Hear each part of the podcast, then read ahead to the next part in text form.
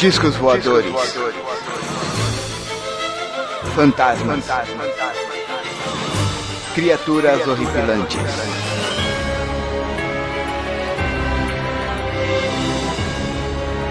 Este é Mundo Freak Confidencial.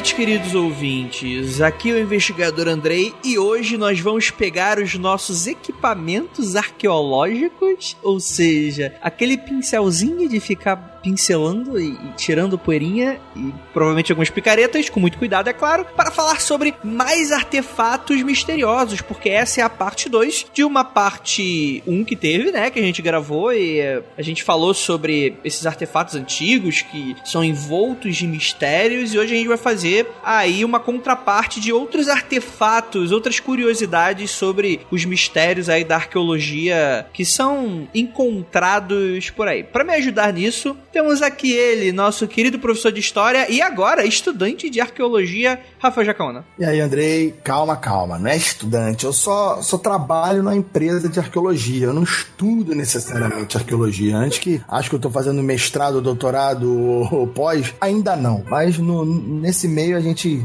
né, vai absorvendo um pouco do conhecimento aqui, um conhecimento ali. É bem legal. Temos aqui também ele, o nosso historiador também, Marcos Keller. E eu sou um cara fora do lugar. Existem os artefatos fora do lugar e eu ainda não me encontrei. Estou tentando me adequar nesta sociedade confusa. Coisa de anarquista, né? Coisa de anarquista marxista. capitalista burguês. Cirandeiro. Com iPad e iPhone. Exatamente, exatamente, né? Mentira, não tem iPhone. Meu iPad quebrou.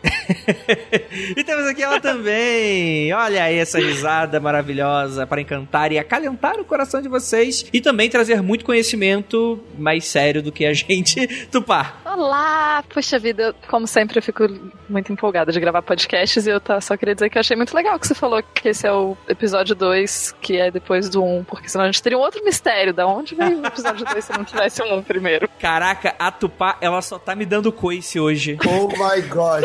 tá impressionante, cara.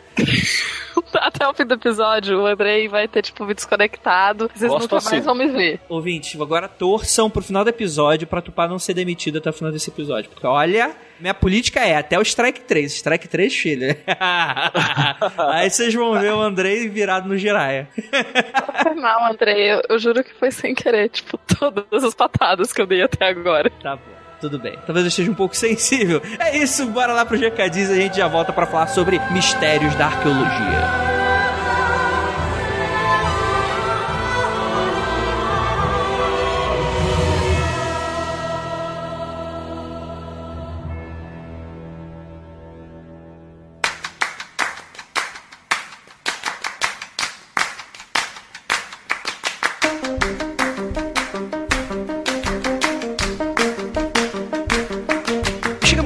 Mais alguns recadinhos, prometo que vai ser bem rápido. Inicialmente agradecer os pauteiros que ajudaram a elaborar essa pauta. Essa, na verdade, essa é a parte 2. Então os agradecimentos especiais estão lá na parte 1, um, mas mesmo assim, um repeteco aí para vocês. Bem, apoia.se barra confidencial. Apoie nosso projeto, se você curte ele, você pode fazer com que ele cresça e tenha mais projetos incríveis. Essa segunda agora vai sair o segundo episódio do Popularium, que vai ir aí até para meados de junho nessa primeira temporada, e o Criptologia sai segundo semestre desse mesmo ano. E para quem não sabe, existe também uns mimos que a gente vai dando para vocês, que é alguns sorteios, vocês vão poder opinar nas pautas, escutar o episódio sendo gravado ao vivo, a gente tá gravando por Hangout, e também vai ter acesso caso você curta também alguns textos secretos que você não conseguirá encontrar no nosso site. Então, inicialmente a gente tá tendo aí um pequeno cursinho que o Keller tá dando através do texto. A gente até estuda algumas coisinhas fechada pros apoiadores, né, pros investigadores oficiais relacionados ao ocultismo, a, satanagem em geral. Então, se você curte esse tipo de assunto, além de todos esses outros mimos e ou só aquela vontade de ajudar, de doar realmente que você curte o nosso trabalho aí. Se você não tem como, você pode simplesmente indicar o projeto para outras pessoas. Isso é muito importante pra gente. E é claro que a gente tem aqui um recadinho da Penumbra Livros. Bem, só para lembrar o pessoal que a programação que anunciamos na semana passada está acabando. Tem gente participando, mas fazendo errado, sem mandar a hashtag, mandando por e-mail e tal. Assim, não vale. Tem que botar a hashtag Penumbra Livros na foto no Instagram de um livro da Penumbra numa livraria física dizendo onde encontrou. Quem fizer isso ganha desconto, além de frete grátis no Alistair Crowley e o Deus Oculto. Dica para você aí que não sabe onde procurar, já acharam na Saraiva, na Martins Fontes e na Cultura da Paulista e até na Ugra, que é uma loja de quadrinhos. Então aproveita aí o fim de semana e vai lá tirar uma foto e ganha desconto exclusivo aí da Penumbra só para os caçadores de plantão. E lembrando, tem que postar no Instagram com a hashtag Penumbra Livros para esse descontão. Beleza, galera? É isso. Vamos lá pro podcast porque hoje essa pauta ficou divertidíssima. Tenho certeza que vocês vão gostar. Bora lá.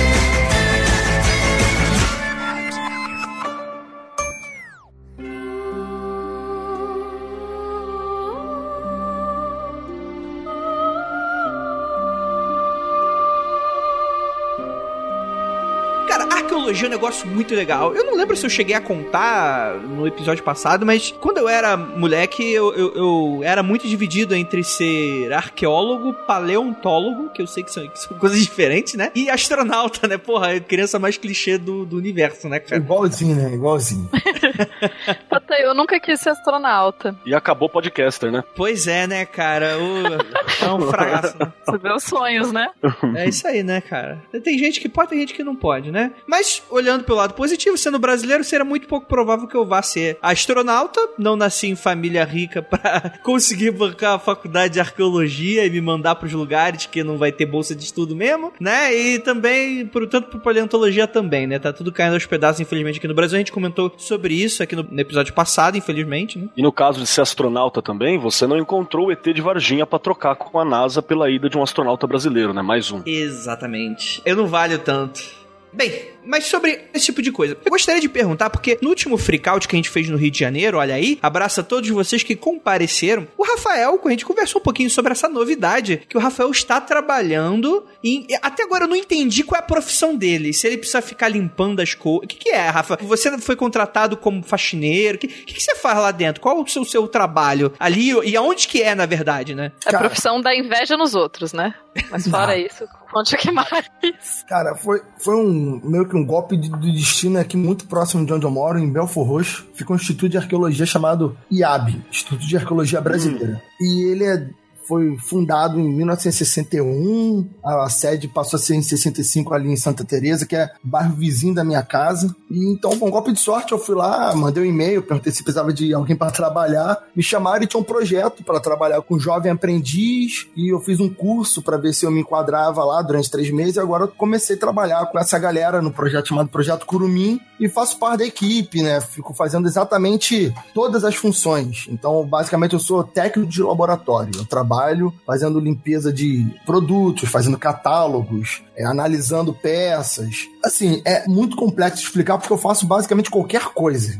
qualquer coisa. E o que todo mundo mais gosta de fazer na área de arqueologia é ir para campo. Cavar, capinar, por incrível que pareça. É basicamente isso que a galera gosta de fazer. E, assim, nesse período que eu tô lá, cara, é, é incrível. Você aprende e lida com pessoas. Eu trabalho com um senhor chamado Ondemar Dias, que ele é um dos primeiros arqueólogos do Brasil. Só, só isso. Nossa, que bacana. É. E assim, a história do Instituto, a história dele é uma parada fascinante. E todo dia aprendo uma coisa nova. Os curumis estão tendo aula e eu tenho aula junto com eles, porque eu tomo conta da galera tal. Eu vou aproveitando o máximo das informações possíveis. E assim, cara, pra ter noção, o IAB é um dos poucos institutos de arqueologia que tem no Brasil.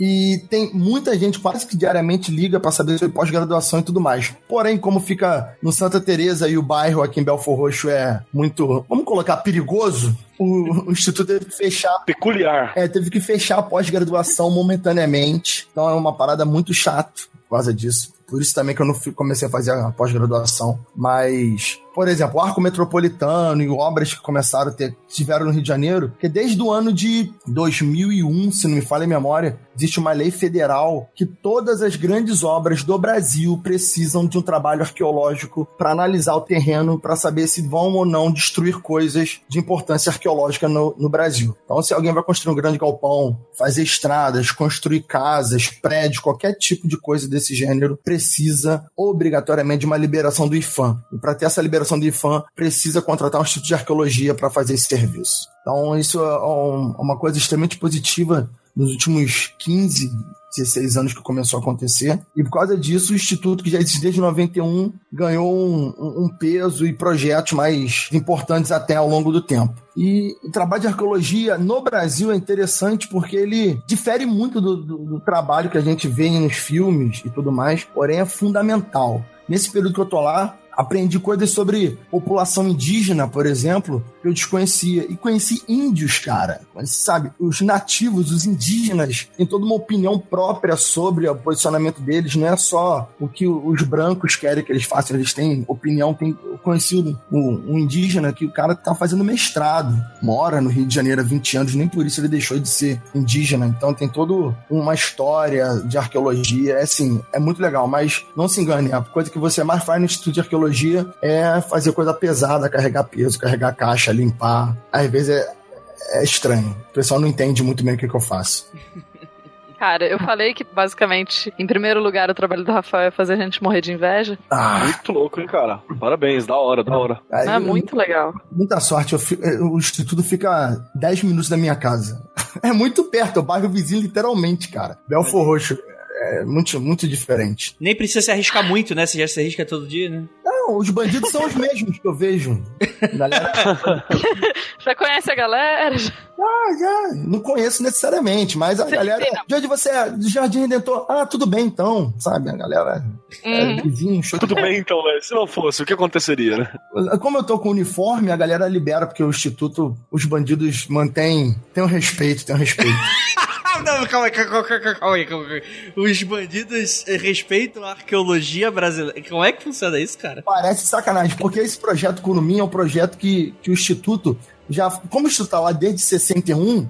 o Instituto é mais antigo do que qualquer coisa. Tem fotos do Instituto da década de 60 que simplesmente tinha a casa do pai do professor Andemar e não tinha nada, era tudo mato. Literalmente. Literalmente. então, a família dele mora lá desde, desde que ele era muito jovem. Eu sei um pouco da história, não, não cabe aqui falar. Mas o Instituto sempre procura interagir com o projeto Jovem Aprendiz, interagir com os jovens da, do bairro. Então, infelizmente, ou felizmente, infelizmente no caso, mas felizmente nesse sentido, muitos bandidos da região trabalharam no projeto. Então eles têm todo um Olha carinho. Então melhor que sabe? a política brasileira, né? Que tá cagando e andando pra arqueologia nacional. Por aí, cara. É, é tem uma, uma sincronicidade estranha. Muitas pessoas, como, como tem pesquisas que vão precisar de 150 funcionários para escavação, coisa do tipo assim. Então precisa de muita gente para fazer trabalho pesado também. Então muitas pessoas do bairro acabam sendo contratadas, 98% dos funcionários do IAB são do bairro. Então a galera mantém com carinho, né? Preserva, não rouba o instituto, o instituto fica sempre bem organizado. E é muito contrassenso, vai falar isso, parece que o local deve ser extremamente perigoso, mas quando você trabalha no instituto, você tem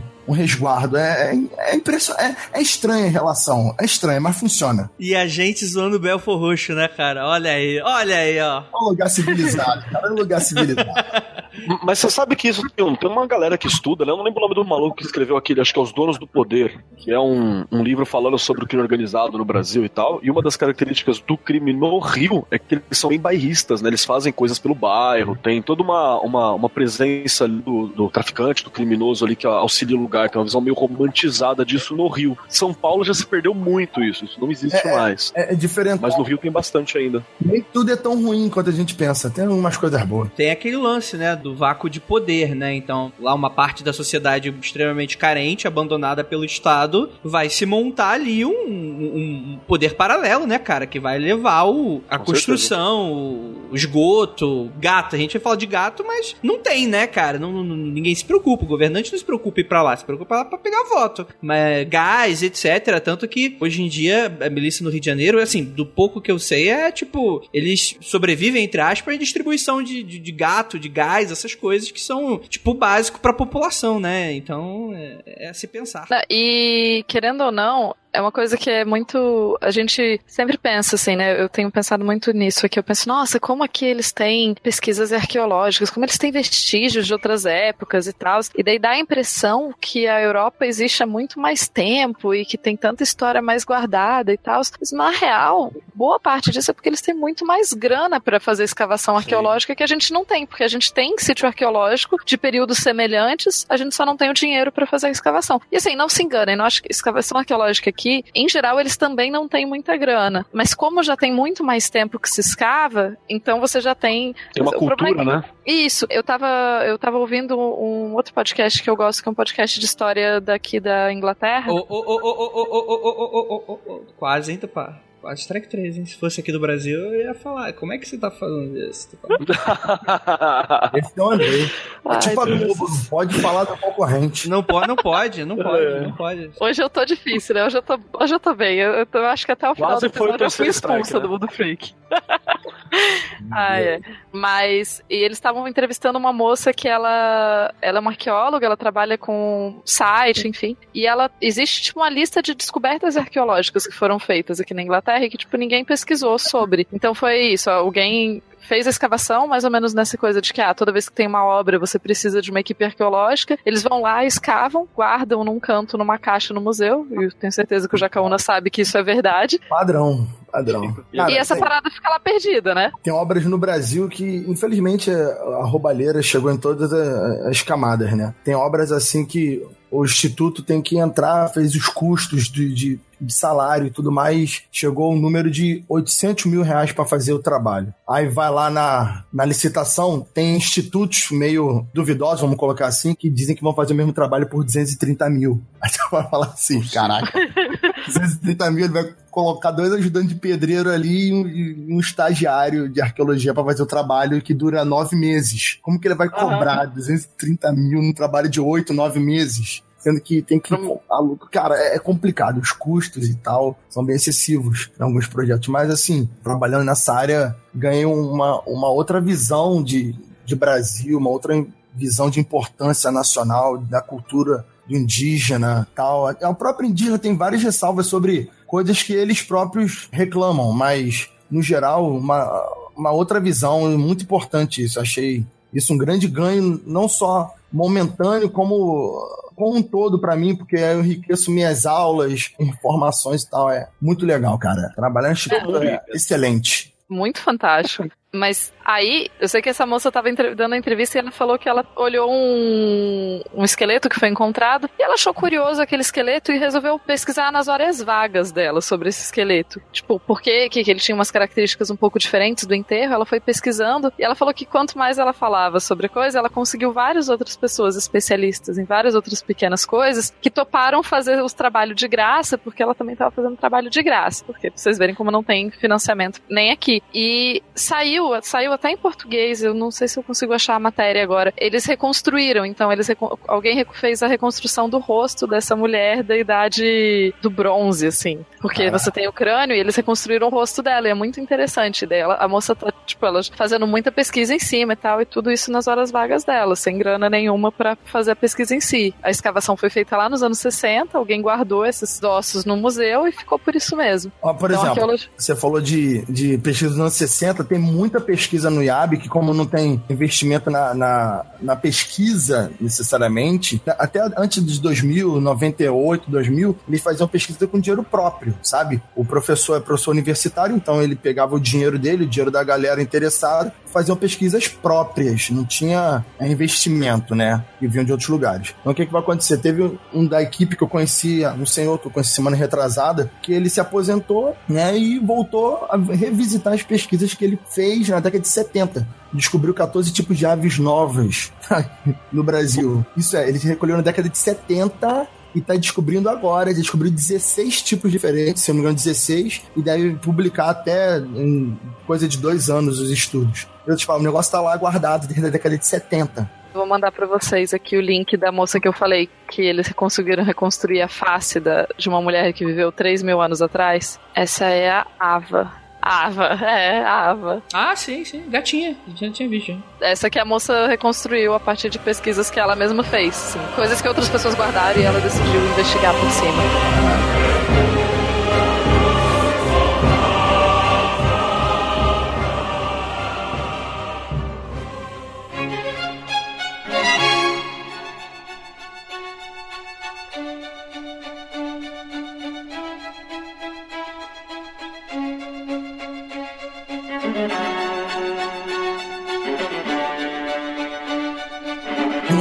Aulas com, com o professor Andemar, eu tive a oportunidade de tirar uma dúvida que eu estava sobre o, o, o crânio que foi encontrado em Água Santa, que ganhou muito, muita publicidade aqui no Brasil, que é Luzia, o fóssil mais antigo achado no Brasil. Por que esse fóssil ganhou tanta repercussão? Ele acabou sendo reconstituído como uma mulher negroide e ela foi atribuída entre 11.500 e 13.000 até 16.000 anos aqui na América do Sul, em Minas Gerais, se me falha a memória, em Lagoa Santa, numa das cavernas lá. E qual era a dúvida? Por que ela tem os traços africanos?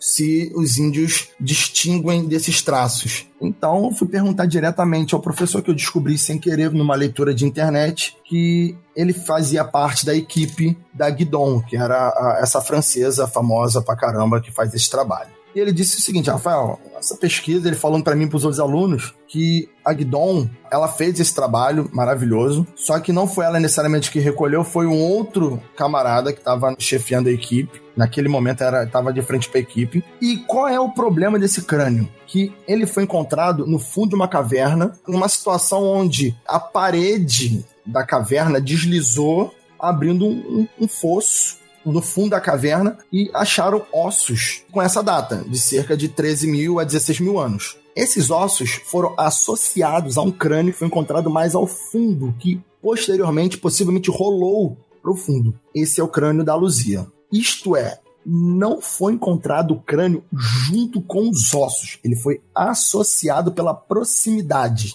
E eu perguntei, pô, mas de onde eles tiraram que era o crânio da Luzia se não tinha ele? Falou, ó, porque o teste foi feito nos ossos, porque não pôde fazer teste no crânio, porque senão iriam destruir o crânio. Falei, ah, e quantos anos teria esse crânio? Ele falou aproximadamente 300 a 400 anos, porque ela era uma escrava. Ela era negra, possivelmente ela foi uma escrava. O corpo dela foi deixado no fundo da caverna. E o crânio dela, quando a parede da caverna deslizou, o sedimento deslizou, deixando um buraco no fundo da parede, esse crânio rolou para próximo desses ossos antigos. Aí eu perguntei, e por que os cientistas não revelaram, não fizeram? Ele falou assim, simplesmente porque veio investimento do mundo inteiro para arqueologia nacional para a mão desse cientista, que infelizmente não lembro o nome dele, para esse arqueólogo. E o cara, graças a essa, vamos colocar assim, essa ingenuidade possível, ele teve dinheiro para investir em N outras pesquisas no Brasil.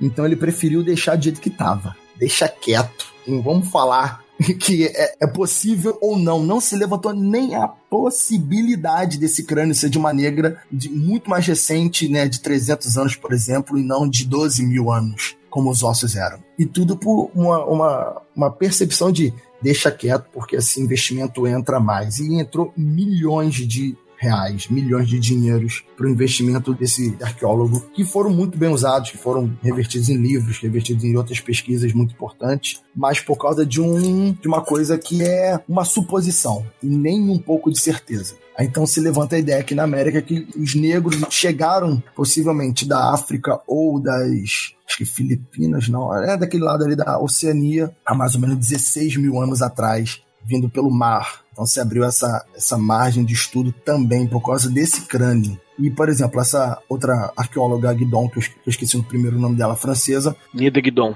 isso, ela achou vestígios de 40 a 50 mil anos no Brasil e Minas Gerais. Só que ela achou vestígios de carvão.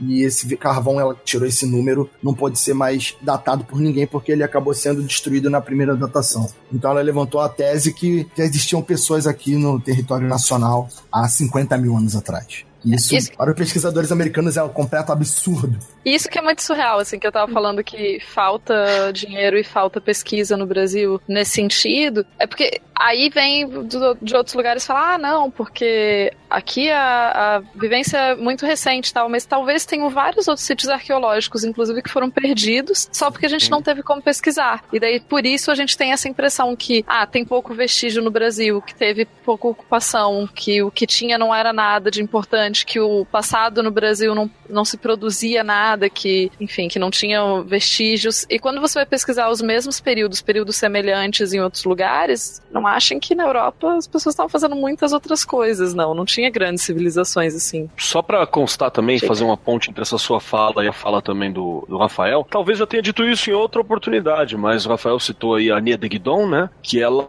foi quem, de certa forma, descobriu lá tudo aquilo que tá rolando no Parque Nacional da Serra da Capivara, onde a gente encontrou eh, diversos sítios eh, arqueológicos locais ali das, das primeiras instalações humanas aqui, com pintura rupestre na parede, com restos de ossada e várias outras coisas que estavam sendo utilizadas as cavernas pela população para criar carvão. Então eles estão destruindo realmente os sítios arqueológicos locais, né? E para poder dizer como é bacana, né? Foi o primeiro lugar do mundo onde se encontrou as imagens rupestres, né, com seres humanos em uma situação de cópula. Ou seja, tem os desenhos dos caras trepando, de fidurinho, né?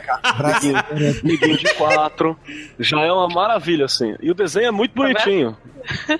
Brasil, Então, pioneiro, é um- pioneiro nas paradas. Eu só queria falar um negócio antes que, antes que alguém, tipo, aquele cara da, da síndrome do vira-lato falar, "Ai, tá vendo, o Brasil não consegue. Cara, é, pega aí o episódio da, do Pá, primeiro episódio que o Pá gravou, pra falar daqueles absurdos que o pessoal da Europa fazia, né, também, né? Tipo, o cara Sim. descobrindo o pergaminho do Mar Morto de trocentos milhões de anos. Milhões não, é é uma hipérbole. Mas, tipo, colocando um copo de café em cima, fumando, né? E, enfim, até mesmo destruindo múmia, né? Por aí vai. É, você queimou muita múmia. Você, ah, a gente se destruiu muita coisa. Muito porque o que pra gente é tesouro arqueológico, pra várias pessoas é só uma parada que tá ali do lado, né? E não só Atrapalhando aí. atrapalhando, né, no meio do caminho. E não só isso, essa falta de da gente ter, tipo, pô, a gente não tem tantos museus disponíveis, a gente não tem tanta coisa pra gente mesmo se inteirar e aprender. E outro problema, vocês falaram aí que o, o- infelizmente os vestígios de Minas foram perdidos durante a datação, né? Sim. A gente fala muito do carbono 14, mas até pouco tempo atrás, assim, para você datar alguma coisa por carbono 14, você precisava de um pedaço muito grande, de uma amostra muito grande. Então, com isso, você destruía todo o material. É um dos motivos pelos quais muitos dos manuscritos do Mar Morto não foram datados com carbono 14, porque você precisaria cortar um pedaço muito grande do manuscrito para datá-lo. Claro que hoje o processo está muito mais moderno, hoje você precisa de uma amostra bem pequenininha. Para vocês terem uma ideia o quanto que precisa, precisou de um osso inteiro da perna da Ava, que eu tava falando da reconstrução do corpo da foto dela, precisou de um osso inteiro da perna dela para fazer a datação com carbono 14 há 30 anos atrás, eu acho. Então você realmente destruía muito no próprio processo de tentar descobrir do que, que a coisa é feita. Então não é sempre. A gente acha, ah, mas por que, que não data? Às vezes não data porque o processo de datar é destrutivo. É, só o pessoal lembrar daquela polêmica lá do, do Santo Sudário, que tinha que destruir um pedaço do Santo Sudário e tal. e Ninguém queria queimar o objeto religioso. Bem isso. Tem que queimar mesmo, né, cara? Sacanagem. E. que assim, eu, eu tô gostando do papo, só que a gente fugiu muito do assunto.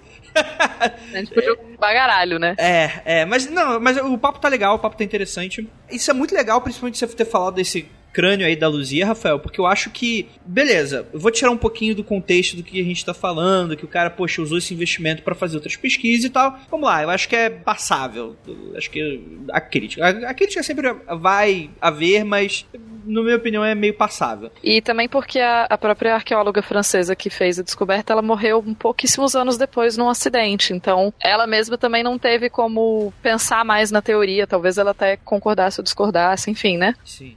Eu já escutei teorias sobre esse crânio justamente falando sobre como o ser humano poderia ser muito mais antigo, principalmente aqui no Brasil e tal. E, e aí coloca, né? Teoria da conspiração, a mulher morreu alguns anos depois, e vai, não queriam agachar a mulher. Tá? Mas assim, isso que eu queria pontuar pro ouvinte que gosta desse tipo de assunto, que várias dessas coisas que a gente vai falar aqui, né? Principalmente quando a gente vai falar de all parts, né? Que são esses esses artefatos que parecem fugir do tempo que eles são datados, eu já vou explicar isso mais à frente, que as pessoas, elas, às vezes atribuem essas coisas conspiracionistas. Atlântida, né, cara? Atlântida, né? Tinha carros voadores, né? E, cara, e às vezes eh, existem explicações muito mais dentro do paradigma do que a gente é. Claro, é, é legal você viajar um pouco e você daqui a pouco você pode achar uma evidência aí que pode cair por terra muito do que a gente acha. Claro que pode, né? Só que muitas das coisas também podem ter outro contexto do que a gente está falando, né? E é isso é, um, é, uma coisa que os céticos sempre falam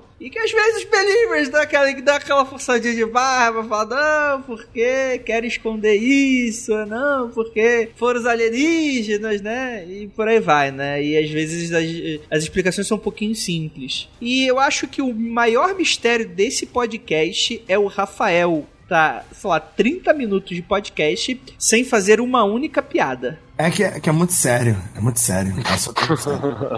Tanto que todo o resto não é. Cinco anos de Mundo Freak, só isso foi sério. É isso que você tá falando. Basicamente é que quando é com o meu trabalho, eu falo sério. Quando eu trabalho dos outros, eu sacaneio. então, a gente que devia estar sacaneando. Strike 1, um, hein, Rafael? Vamos lá. Bem, vamos falar um pouquinho aqui, vamos explicar o que são as all parts. Escreve assim como eu tô falando, com dois O's no começo, e significa out of place artifacts, né? Que seriam pelos naturalistas e criptozoológicos, e principalmente foi um deles que cunhou esse termo, né, que foi o americano Ivan T. Sanderson, que ele eh, são, são artefatos que parecem não pertencer ao tempo em que lhe foram atribuídos o tempo. E, por exemplo, sei lá, você com certeza já escutou, já esbarrou com isso na internet. A bateria de 2 milhões de anos de Bagdá. O não sei o que do parafuso da parafuseta de 60 milhões de anos da pré-história. Aí tu fala, ah, tá, ok, vamos ler mais um pouquinho sobre isso. Às vezes não é, não é exatamente. Mas acho que a especulação é bacana, né? Bem, o primeiro e talvez o mais conhecido deles é o mecanismo de anticítera, que seria atribuído como se fosse um antigo computador analógico que era usado para prever posições astronômicas e eclipses para fins de calendários antigos, né? Ele foi recuperado em julho de 1901 em um naufrágio da ilha de Anticítera, na Grécia, junto a vasos, estátuas e outros objetos. E em maio de 1902, o arqueólogo Spirit, cara, isso, isso é nome de arqueólogo, né, cara? Spiridon Stays. Eu juro que eu li Espiridião. Eu li rápido para Espiridião. Oi? É provável, se fosse o nome que viesse pro Brasil, seria o Espiridião, né, cara? Espiridião. Né? Espiridião. Espiridião Amin. Tem alguém chamado Espiridião Amin? Tipo, deve ser alguém da política, não sei. É um Enfim, político no Brasil.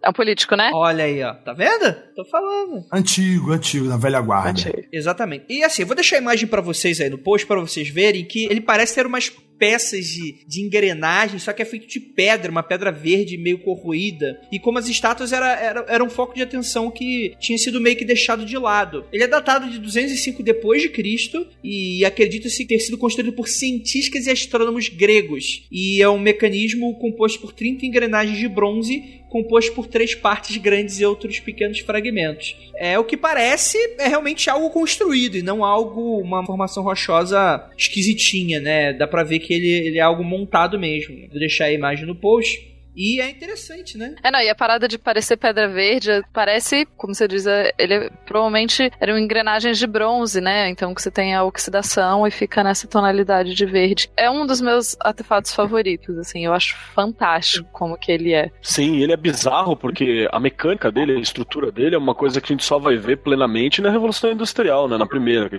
começa a surgir esse tipo de coisa com alavanca em si. Então ele tem uma cara mesmo de estar tá desconectado do tempo. Tem cara de coisa steampunk, assim, tem? tem. Mas isso também é um pouco daquele, daquele preconceito nosso, né? De achar que, não, sociedades antigas não têm como fazer grandes coisas, grandes equipamentos. Sendo que a gente tem registro de que, por exemplo, as sociedades romanas tinham conhecimento básico sobre a tecnologia a vapor, só que não precisava porque tinha escravos, né? Então não precisa desenvolver uma, uma tecnologia para grandes trabalhos. Sobrecarrega o é, escravo e, nisso. E o, esse próprio. Uh, o que você acha é que essa esse disco, ele tinha os, os dias do ano, os zodíacos, os signos, enfim, que ele provavelmente era para ajudava a prever questões astronômicas, né? E a gente sabe que o conhecimento na antiguidade de astronomia era muito grande. Claro que ah, pode não conhecer coisas que a gente conhece hoje, mas eles conheciam o que era visível no céu. E a gente sempre se impressiona com esses monumentos que ah, só naquele dia do ano o raio do sol bate do jeito perfeito e é um cálculo super complicado que a gente acha que a gente não dá conta de fazer direito, impossível eles terem feito. Bom, se fosse impossível eles terem feito, eles não tinham construído a porcaria do negócio, né? Tá lá construída porque era possível. Mas e, e os aliens? Os aliens, ai meu Deus do céu. Só porque os europeus não conseguiam fazer, não quer dizer que o resto do mundo não conseguia. Não é minha culpa que os europeus não conseguiam, não, não é minha culpa. Mas eu acho, assim, fantástico, mas eu não acho necessariamente fora de lugar. Eu acho que é só realmente a nossa soberba de achar que, ah, só, na antiguidade jamais. Porque se você olha ele em funcionamento, não é uma coisa tão complexa assim. São os discos que se encaixam umas manivelinhas. Não, não é uma coisa tão de outro mundo para se pensar em como fazer. Sim, com certeza. É, é, não é exatamente. Uma nave espacial, né? É, exatamente. Tipo, não é uma, né, uma construção quântica para viajar. Não, é, é, a porra de uma engrenagem, né, cara? E, é, ou pelo menos um, uma pré, uma proto-engrenagem, um né, cara? Um relógio. É, o relógio não tem aquela, aquele lance lá que o primeiro relógio, né, que todo mundo atribuía ao Marco Polo, ele era chinês, né? Os chineses já usavam já é, esse tipo de, de, de mecanismos. É, provavelmente muito diferente do nosso, mas devia ter uma base muito próxima. E eu falei coisas muito díspares agora, mas ok. Eu acho que tem outra questão também, porque não, nós não encontramos, sei lá, outro bagulho de anticítera, tá ligado? Não encontramos dois. Só achamos até hoje esse, né? Se a gente tivesse achado, sei lá, três, quatro, cinco desse, aí você pode até falar, nossa, era uma tecnologia que até tinha uso. Pode ser uma tecnologia cara, pode ser uma tecnologia pouco acessível, mas ela tinha uso. Mas como a gente só achou um, fica aquela parada de quem foi que criou esse aqui, né? Um só é tão além do seu tempo, então cria toda uma mística em volta também. Cara, às vezes o cara que criou, ele criou e não fez muito sucesso, daí só rolou um modelo, assim. Então, assim, sobre esse, isso, essa sua ideia realmente é válida, mas eu teria uma desculpa para isso ter acontecido. Tem momentos na, na história grega que eles ficam muito carentes de certos metais, tipo o bronze era muito usado. Então, possivelmente, essa foi achada porque ficou perdida no fundo do mar mas algumas que não foram mais achadas ou que ficaram em terra podem ter sido desmontadas. Pra virar outra coisa em momentos que eles precisavam de, de, de, bronze, entendeu? Então você precisa de guerra, precisa usar algo mais emergencial, você retira aquilo ali para uma utilização mais imediata. Então poderia ter existido centenas ou uma meia dúzia, mas talvez elas tenham se desgastado e se transformado em outra coisa com o passar do tempo.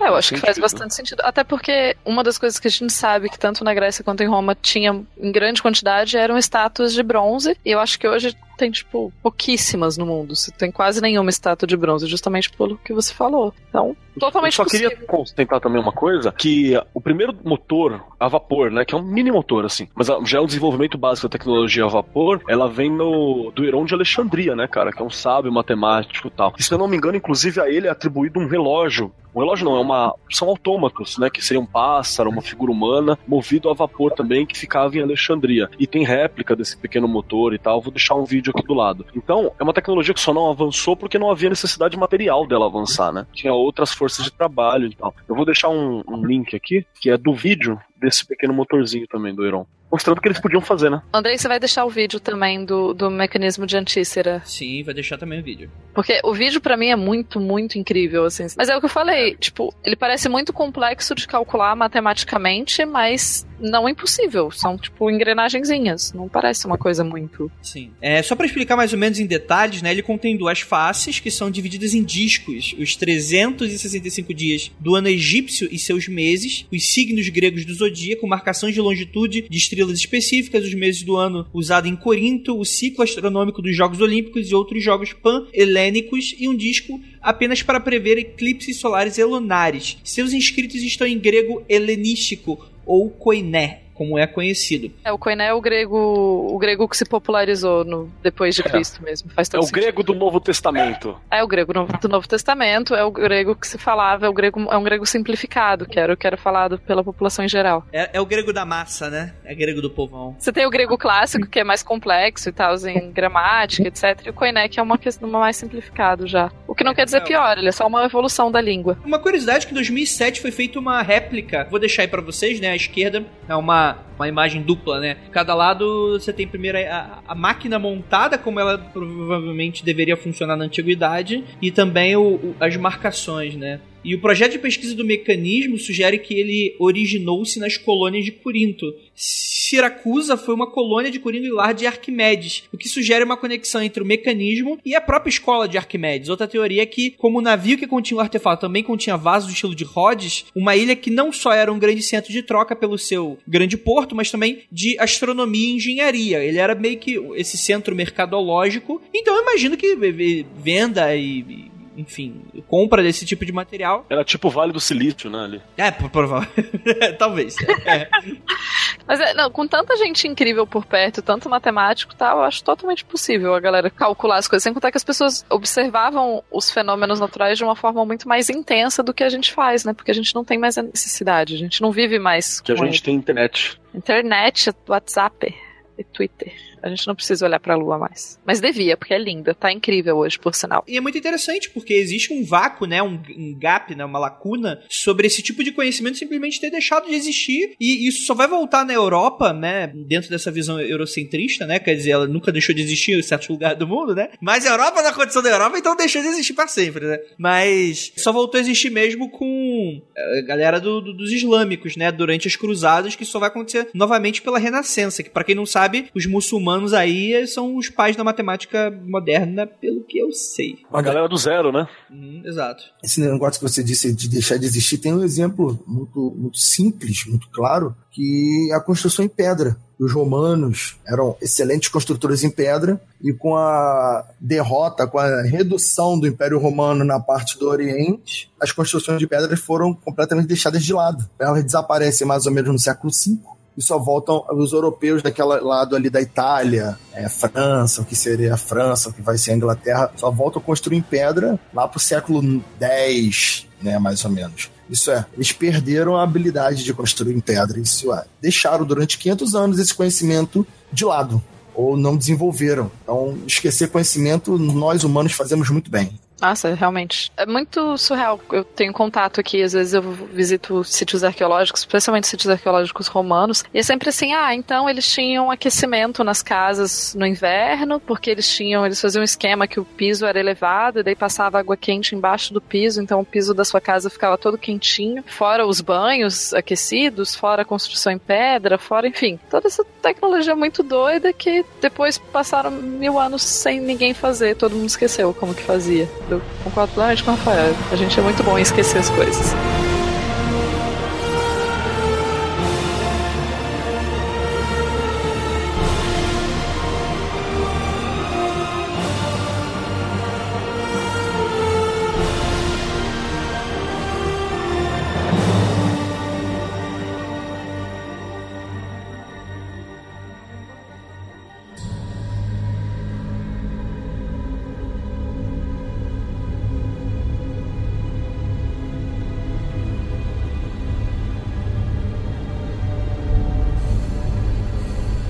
Bem, agora a gente vai falar sobre a moeda de Maine, que foi encontrada em 1957 pelo arqueólogo amador Guy Melgren, no sítio arqueológico de Goddard, localizado na reserva nativa americana de Nascaeg, Nascaeg Point, no Maine. É, é índia americana. Agora, a primeira vez que eu tô falando língua de índio americano, se o inglês eu já não sei, imagina a língua de índio americano. É. e, enfim, Chegando no museu do estado do Maine em 74, 1974, é uma moeda de prata norueguesa datada do reino de Olaf III, o rei da Noruega de 1067 a 1093 depois de Cristo. E o que sugere aí uma evidência de, de um contato transatlântico pré-colombiano. O que, enfim, eu acho que todo mundo já sabe, né, que não foi Pedro Álvares Cabral, né? Enfim, o, qual foi o da América? O Cristóvão Colombo, que foram os primeiros a pisar nessas terras, né? Até porque já tinha os índios, né? Então alguém chegou lá antes primeiro. Ontem eu tava numa palestra com um monte de, de gringo aqui e tal, e alguém tava falando que alguém do sul do sul, eu digo do mundo do sul, né? O Brasil faz parte desse mundo do sul. Foi a primeira pessoa do povo dele a chegar, na, chegar em Roma e falar: Olha essa terra que eu descobri aqui. Vou chamá-la de. A gente acha um absurdo hoje, mas foi exatamente o que eles fizeram, né? Eles chegaram num lugar onde tinha um monte de gente falaram: Olha essa terra aqui onde tem um monte de gente. Vou ignorar e vou falar que é minha. Exatamente, exatamente. O que é interessante, cara, que me lembrou agora a primeira cena do, da série dos Deus Americanos, né, cara? Quem tá aí vendo, acompanhando. Uh, sem spoilers. E é interessante porque é uma evidência muito forte sobre a questão dessa exploração viking da América do Norte. E pode ser encontrada também nas sagas da Vinlândia, que inclusive tem um mangá muito legal, né? Vinland Saga. Fica aí a recomendação para você. Chegou aquilo sair no Brasil, não lembro agora se pela JBC ou Panini. Fiquem aí espertos. Que é o nome dado pelos vikings ao seu assentamento do atual Canadá a Vinlândia, né, cara? Que legal. Por volta do ano 1000, onde também produziam vinho, daí o seu nome, e trocavam por peles com os nativos. Então, olha aí, né, eles não simplesmente se barbarizavam, né, cara? Eles tinham trocas e tal, isso é bem legal, né? Por sinal, essa ideia que a gente tem dos vikings como simplesmente bárbaros que saíam por aí matando, pilhando, etc., é mais ou menos, né? Uma das coisas que a gente não lembra é que você tinha o, os Vikingers, que eram essas pessoas que eram realmente que saíam por aí saqueando e tal, mas você tinha toda uma outra população, você tinha reinos, você tinha toda uma outra organização nas terras mesmo, você tinha colonizadores. a primeira coisa que vocês pensam em vikings, vocês pensam, tipo, em grandes admiradores de arte, por exemplo? Na arte, na arte de matar. Bárbaros navais. Assim, popularmente, eu diria que não, mas eu sei que eles produziam coisas assim. Pois é, não só produziam, a evidência arqueológica mostra que, tipo, tudo deles era muito decorado, assim, então quando eles tinham o escudo, a espada, tudo era muito detalhado, tinha um, uma preocupação estética muito grande. Só acrescentar uma coisa também na fala do Topá, um dos problemas, entre aspas, problemas, né, é que durante muito tempo a história, a historiografia e a arqueologia também deu importância para aquilo que restava os vestígios sem estudar tanto a cultura aquilo que estava escrito, era mais aquilo que sobrava como item físico, né? A gente pode ver, por exemplo, que Hitler, durante, quando reconstrói a Alemanha, ele queria uma, um império que as ruínas inspirassem os próximos. Ele queria deixar coisa. E os vikings não, não construíam em pedra tanto assim. A pegada deles era mais construir na madeira. E pouca coisa sobra, né, cara? Quando você constrói coisa em madeira em lugar extremamente úmido, né? Mas as obras eram extremamente trabalhadas. Aquilo que restou de ferro, de ouro principalmente, é uma beleza assim ímpar, né? Além disso tudo, a gente pode culpar bastante as pessoas do século XIX, especialmente a era vitoriana, aí, como a visão que a gente tem de boa parte da história, porque como foi o momento em que a história começou a ser ensinada e, e pensada de uma forma mais estruturada, a visão que eles tinham do outro e a visão que eles tinham do passado é a visão que, de certa forma, a gente ainda herdou. E claro que a gente está mudando e vem mudando cada vez mais, mas tem várias pequenas coisinhas que a gente não consegue abandonar direito, assim, que a gente colocou nas nossas caixinhas de história e é muito difícil quebrando. Uhum. Isso aí. Mas é, eu acho interessante dessa moeda como muita gente por muito tempo se achou que ela era ah, uma mentira, alguém colocou ela lá no, nos Estados Unidos só para causar confusão, porque imagina que esse contato não poderia ter acontecido. Mas, por outro lado, com o que a gente sabe hoje em dia, com as evidências que a gente tem de que pelo menos até a Groenlândia e tal, eu acho que hoje, hoje em dia mesmo é quase certo que tinha assim contato dos vikings com a América do Norte. Então, essa moeda pode ter chegado lá por N outros motivos e não simplesmente porque alguém no nosso tempo jogou lá. Mas claro que também pode ser, né? A gente nunca vai saber. Olha só, tem, tem um exemplo desse da moeda aqui no Brasil, só que com ânforas gregas. Foram encontradas na época, acho que começo do século XX, pela Marinha. Não, acho que meado do século XX, pela Marinha brasileira, duas ânforas estilo grego e elas foram divulgadas na época como fossem ânforas gregas mesmo, tá? Então foram encontradas duas ânforas gregas no Rio de Janeiro. Pronto. Calcule essa notícia. E detalhe, quando eu falo ânforas gregas, é da época lá do, dos, dos 300 de Esparta. Tá? Pronto, notícia. Só que, de onde são essas ânforas? Pronto, começaram a se pesquisar sobre o que se acharam lá. E só se acharam as ânforas. Não acharam mais nada. Se não acharam mais nada, começaram a fazer todo um, um, um voltar no contexto das ânforas e chegaram a algumas conclusões. Uma das possibilidades é que foram ânforas trazidas pela família real para o Brasil e elas quebraram, tá? por algum motivo elas ficaram danificadas ou deixaram de ter utilidade, e os marinheiros que estavam trazendo ela em pedido da família real jogaram ela no mar. jogaram as duas no mar. E elas ficaram lá desde então e foram encontradas 100 anos depois. Uma outra possibilidade que infelizmente não, não fizeram pesquisa, não fizeram nenhum tipo de datação, nada mais específico, é que são ânforas modernas, criadas modernas assim do século XVIII ou XIX, que imitavam o estilo grego em maior quantidade de detalhes possíveis. E essas ânforas não têm nada a ver com a confecção grega, mas são ânforas portuguesas no estilo grego. Então, é mais ou menos a comparação, assim, a grosso modo, do caso da moeda. E onde estão essas ânforas hoje? Estão lá onde eu trabalho. É. Eu espero que a gente esteja sendo patrocinado, viu? Porque, rapaz, estamos uma propaganda muito boa aqui. Pô, eu queria estar sendo patrocinado.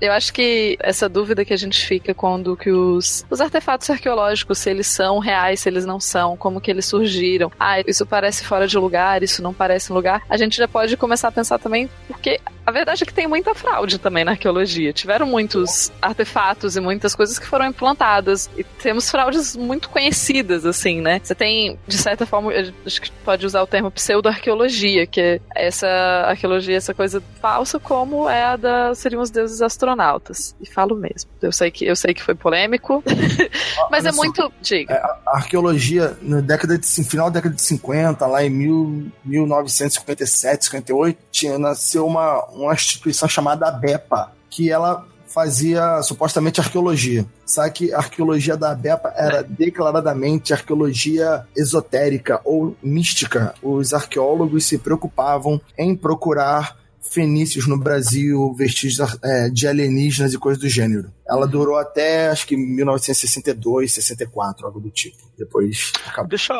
Deixa eu aproveitar e acrescentar que eu acho bacana. Sobre as descobertas no Atlântico e, e, essas outras coisas também, tem um livro, é alguma coisa Winchester, ele chama Atlântico mesmo. É um, é um sempre Companhia das Letras no Brasil. E ele fala sobre várias descobertas, atos heróicos, tempestades colossais, é um apanhado de histórias que aconteceram no Atlântico. E lá ele levanta né, algumas dessas informações é, que não são comprovadas envolvem outros navegadores, historicamente, que tenham atravessado tentando cruzar esse oceano. Lá ele cita as ânforas gregas no Brasil, lá ele fala sobre ossos de portugueses no Canadá, ele fala sobre coisas hebraicas, né, no Tennessee, palavras em galês que estão no inglês no lugar de Mobile Bay. Ele fala sobre vestígios egípcios, né, de nicotina e coca em múmias egípcias, que não tinha nem nicotina nem coca no Egito no período. Coisa curiosa que não são comprovadas, mas que também é interessante. E sobre falsas coisas é, na arqueologia, é, apareceu de novo um link esses dias aí na, na, na, minha timeline da vida aí, falou sobre aquela história do Estados Unidos, uma múmia de papel machê que durante muito tempo enganou a galera achando que era uma múmia de verdade. Se não me engano, era no Mississippi.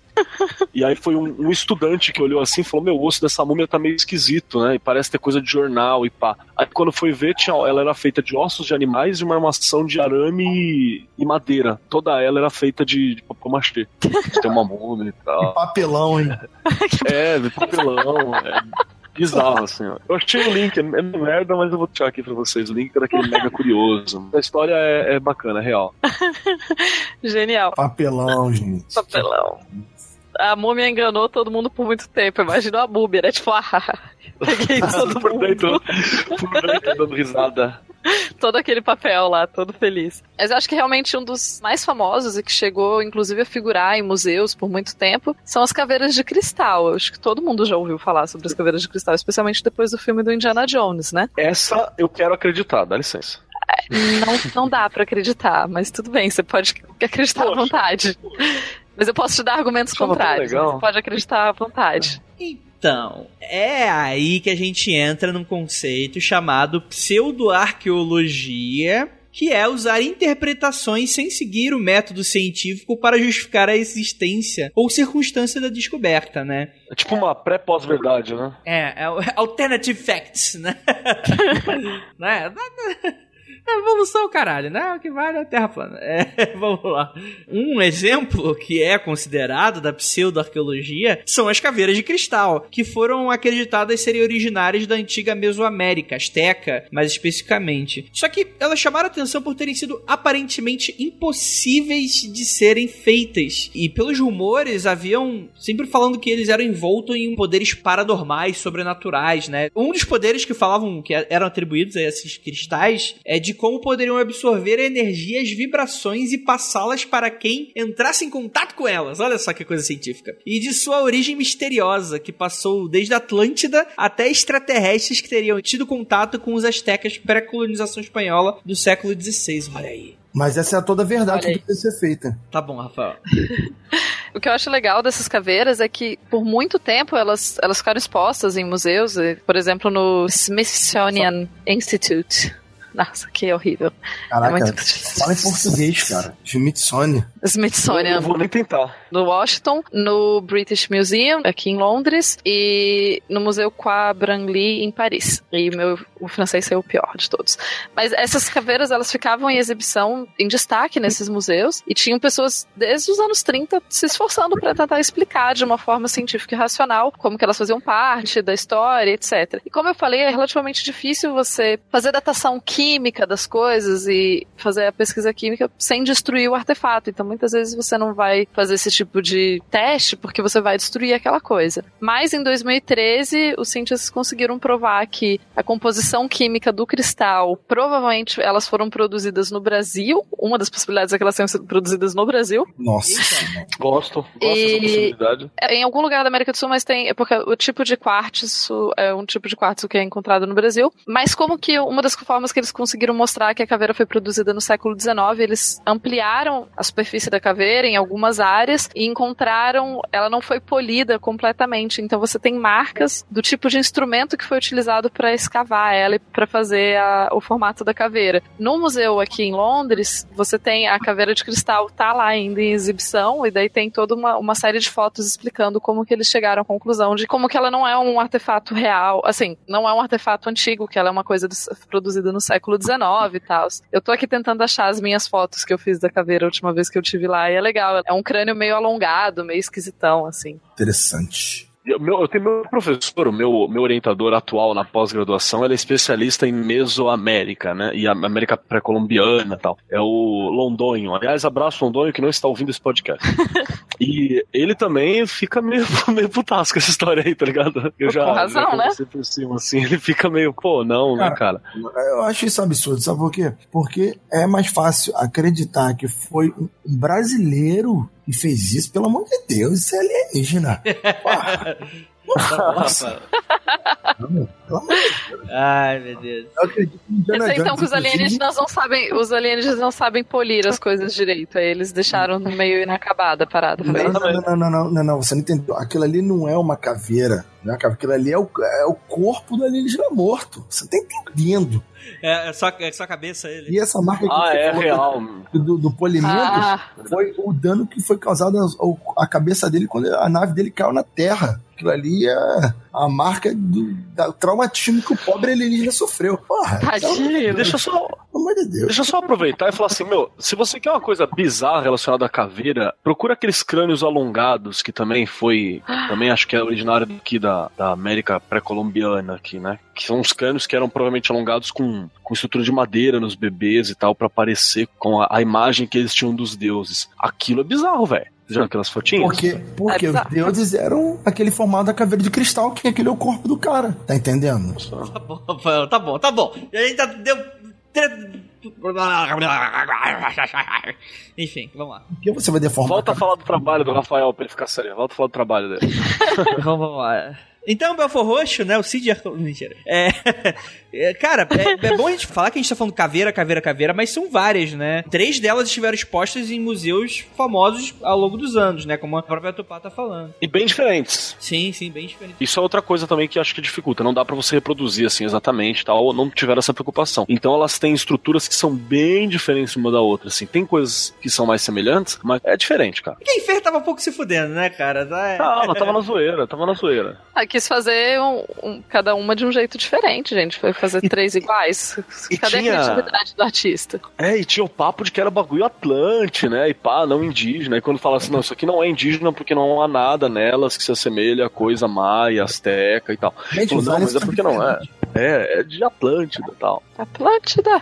Eu não consigo achar minhas fotos da caveira. Olha que absurdo, sumiram as fotos Isso, que eu bati sabe- da caveira. Por os Illuminati. Foram os. Illuminati que vieram no meu celular e apagaram as fotos que eu secreto fiz no museu. Serviço secreto britânico apagou tudo isso, cara. Tá pensando que eu posso sair por aí batendo foto das caveiras de cristal e andar impune. Jamais. Bem, pra finalizar, vamos falar aqui sobre algo que eu achei e que não estava na pauta, mas eu gostaria de adicionar, porque vai, o pessoal vai cobrar pra cacete, eu, eu sei, eu já tô aqui citando, né? Que é a bateria de Bagdá, né, cara? Que seria supostamente a pilha mais antiga do mundo. Bagdá é maravilhoso. Vamos contar um pouquinho da história dela. Na década de 30, o arqueólogo alemão Wilhelm Koenig.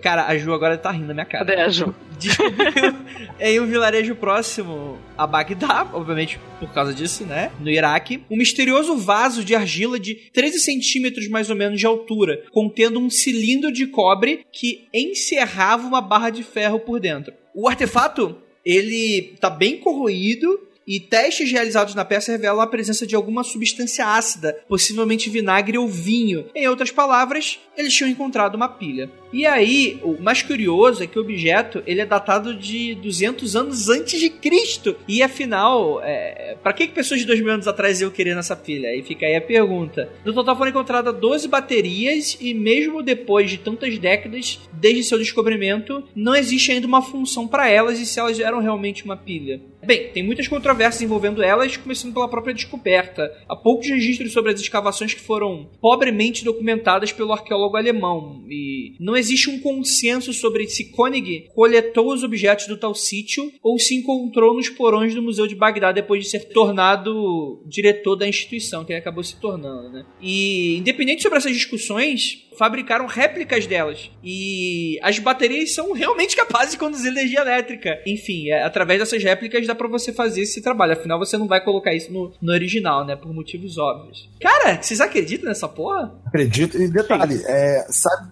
qual, qual era a suposição que elas eram usadas? Você leu alguma coisa sobre? Não. Pra Galvanizar metal, né? Galvanizar metal. Agora, o que que é galvanizar metal, Andrei? Aí você vai se fuder, porque você achava que eu não sabia, mas eu sei. Galvanizar metal, você pega um metal, você coloca eletricidade nele, você coloca ele sob efeitos de eletricidade, e ele muda a estrutura molecular dele. Chupa, Rafael! Agora, pra quem serve, eu não sei. Cara, obrigado, porque eu não lembrava o que que era não, tá te perguntando.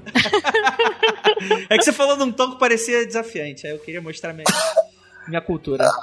É assim que eu É. falo com meus alunos. Funciona, viu? E a galvanização é pra resistir mais, tá ligado? O bagulho pra a corrosão e tal. E também, posso falar uma merda aqui, mas se eu não me engano, essa técnica de utilizar coisas com bateria e tal ainda é utilizada em, em alguns ourives ou coisa assim no Oriente Médio. A mesma técnica, sabe disso? Só que não usa bateria feita de vaso, coisa assim. Uma forma de bateria mais recente que é pra você poder fazer uma, uma aplicação de uma camada de prata ou de ouro em cima de um, de um outro objeto e tal. Ou seja, Era útil, era prático. Era útil, prático e não tem grandes mistérios na existência da parada. É, porque o grande problema não é os caras fazerem uma bateria. Você pergunta pra quê, né? O cara vai, vai um iPod, né? Foi lá o viajante do tempo, o iPod acabou a bateria, e ele quer ouvir o, o Hook the Feeling, né? Da- Lá não, enquanto caminha pelo deserto. Então o cara foi lá e fez a bateria. A gente é- esse é que era o grande mistério. Aí quando você descobre que, na verdade, dá pra fazer a galvanização assim, que é uma coisa não incomum, né? É- Não é comum porque não é todo mundo que é ourivery ou coisa desse tipo, né? Mas né, não é uma coisa incomum, então você consegue situar ela ali. E ela deixa de ser um opart.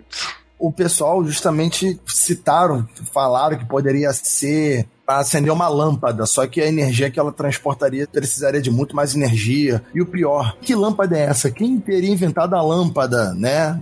Poderia ser acesa. Então o pessoal vai estudando aquele grau de energia, aquele. E falaram: ó, cara, isso aqui pode ser usado para galvanização, porque essa energia não acende lâmpada, isso não serve para isso, isso não servia para torturar, isso não servia para uma série de coisas. Então vão chegar nesse, nesses resultados que faz sentido, que, que é algo nada absurdo, que é algo prático. Sim, sim. Uma última coisa que não tem nada a ver com o instrumento, mas tem a ver com a utilização, né, cara? Essa galvanização, ela foi do galvanismo, era utilizado em cadáveres. Você dava choque nos cadáveres e a musculatura, né? Toda a rede começava a se mexer. Então tinha uma crença de que cedo ou tarde ia conseguir até reanimar um corpo, né? A partir disso, dessas coisas absurdas da eletricidade no, no, no fim do século XVIII, começo do XIX, que deu origem ao conto do Frankenstein, né? Pela Marie Shelley. Puta conto, cara. E ele dava choque na perna e a perna começava a se mexer, tremer, fazer movimento, a mão levantava, tremia. A galera achava assim bizarro, pá. É bizarro. Bem, acho que é isso. A gente falou muito sobre muita coisa, né, cara?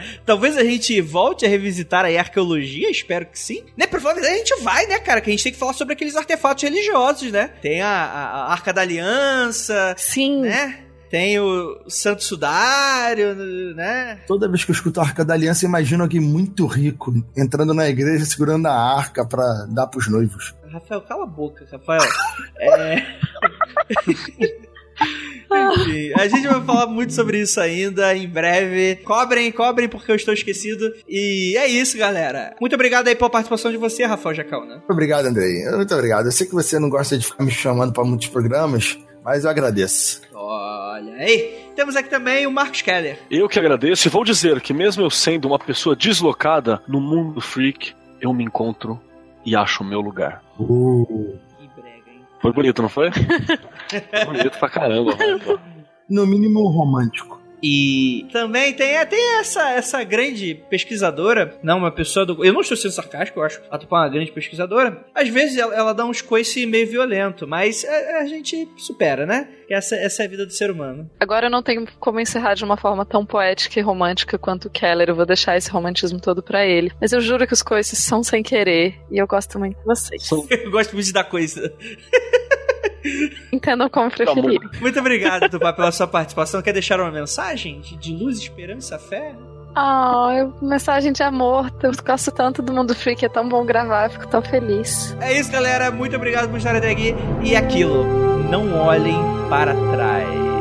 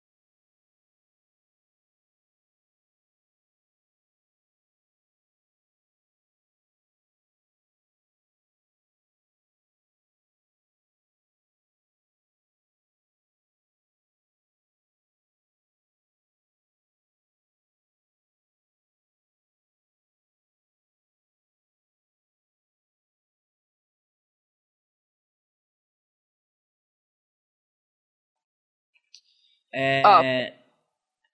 Eu achei as fotos da caveira de cristal, mas eu não consigo mandar pra vocês, porque eu não sei por onde mandar. Manda, manda pro meu zap. Manda pelo WhatsApp. Depois ele. O sobe. eu já tinha mandado no WhatsApp, no grupo. Você já tinha mandado essas fotos pra vocês, a hora que eu bati. Mas eu vou mandar de novo pro Andrei. Eu não lembro. Ou talvez eu tenha ignorado o teu pá. Já prevendo que você ia me ignorar no futuro. Aham. Você tava me ignorando, eu sei que você me ignora. Mas tá doída, hein? Você tá doidão, hein? Tá vingativa hoje. Cara, eu sou a pessoa mais rancorosa que existe na face da Terra. Você não tem noção. Bom saber. Ai, que maligno. Não, não, não ousem. Opa, opa, opa, Ivan, cala a boca aí. Acabou de iniciar um podcast aqui no meu celular. Eu mandei na foto do grupo pra vocês, no grupo do, da equipe Rocket, do, do Mundo Freak. Demorou. Peraí. Ah, e Andrei, você não ignorou quando eu mandei a primeira vez, porque você comentou logo embaixo, viu? Só, só pra te avisar. O Andrei, tem problema de memória, assim, sabe? Ele, ele não, eu esquece. sou, eu de sou um retardado, cara. Missing Time é minha vida. Eu não sei o que, que eu fiz. Esse dia o, o, o, Missing o Pablo. time é minha vida. Pablo Sarmento lá do Zero lá e tava chorando. Pô, eu tô. Eu sou padrão, Patreon lá, sou do apoio-se do podcast. Do podcast do. Olha, falei o nome do inimigo. Desculpa, André. Sou do apoio-se do, do Mundo Freak. Já falei pro André, mas ele não me coloca no grupo, não sei o que. Faz um mês que eu pedi. Aí eu falei, peraí que eu já apoio. Pô. Eu esqueci. Peraí que eu já apoio, Pablo. Pô, Andrei. Cara, mas Evil eu, cara, eu faço. a- É a, assim. a minha vida, ela é uma merda, porque eu, eu não consigo me organizar nas coisas. Aí eu acabo esquecendo. Aí o papo falou, não, realmente, vou botar. Aí esquilo, aí de repente tô fazendo outra coisa e eu nunca mais vou lembrar daquilo. Né, Essa é a minha vida, É. esse é meu mundo. É. Master K. É, bora, vamos ter, finalizar então esse podcast? Sim, senhor. Beleza.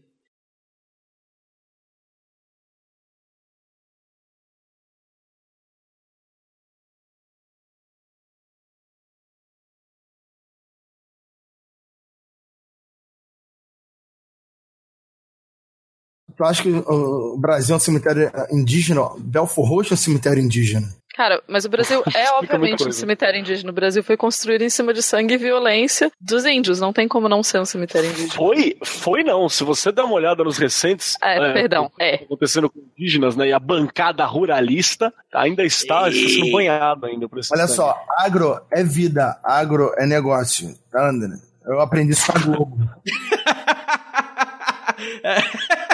Ah, essa Globo, essa Globo, essa Globo golpista, né, cara? É, não, isso vai ser tudo cortado, gente. Isso aí vocês que tranquilos. Não, mas o Keller tem razão. O, o- o Brasil Sim, não sim. só é foi construído no sangue, como tá, continua, né? Por sinal, sendo o. É, não, a porcentagem de assassinatos de indígenas no Brasil só cresce. O que, o que não cresce no Brasil é meu salário, Tutupá. Aqui tudo cresce. Espancamento de gay, é morte de indígena, tudo cresce aqui, cara. Ah, que lugarzinho bom, né? Ah, lindo. Você disse que tá com saudade. Eu É. quero conhecer vocês. Aí, tudo bem. Também não sei qual é o mo- o motivo. O André é péssima pessoa.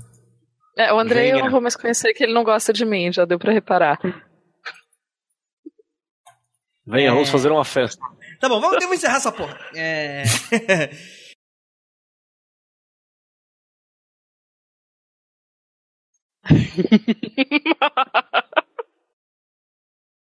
Subindo a montanha, sem fazer manha.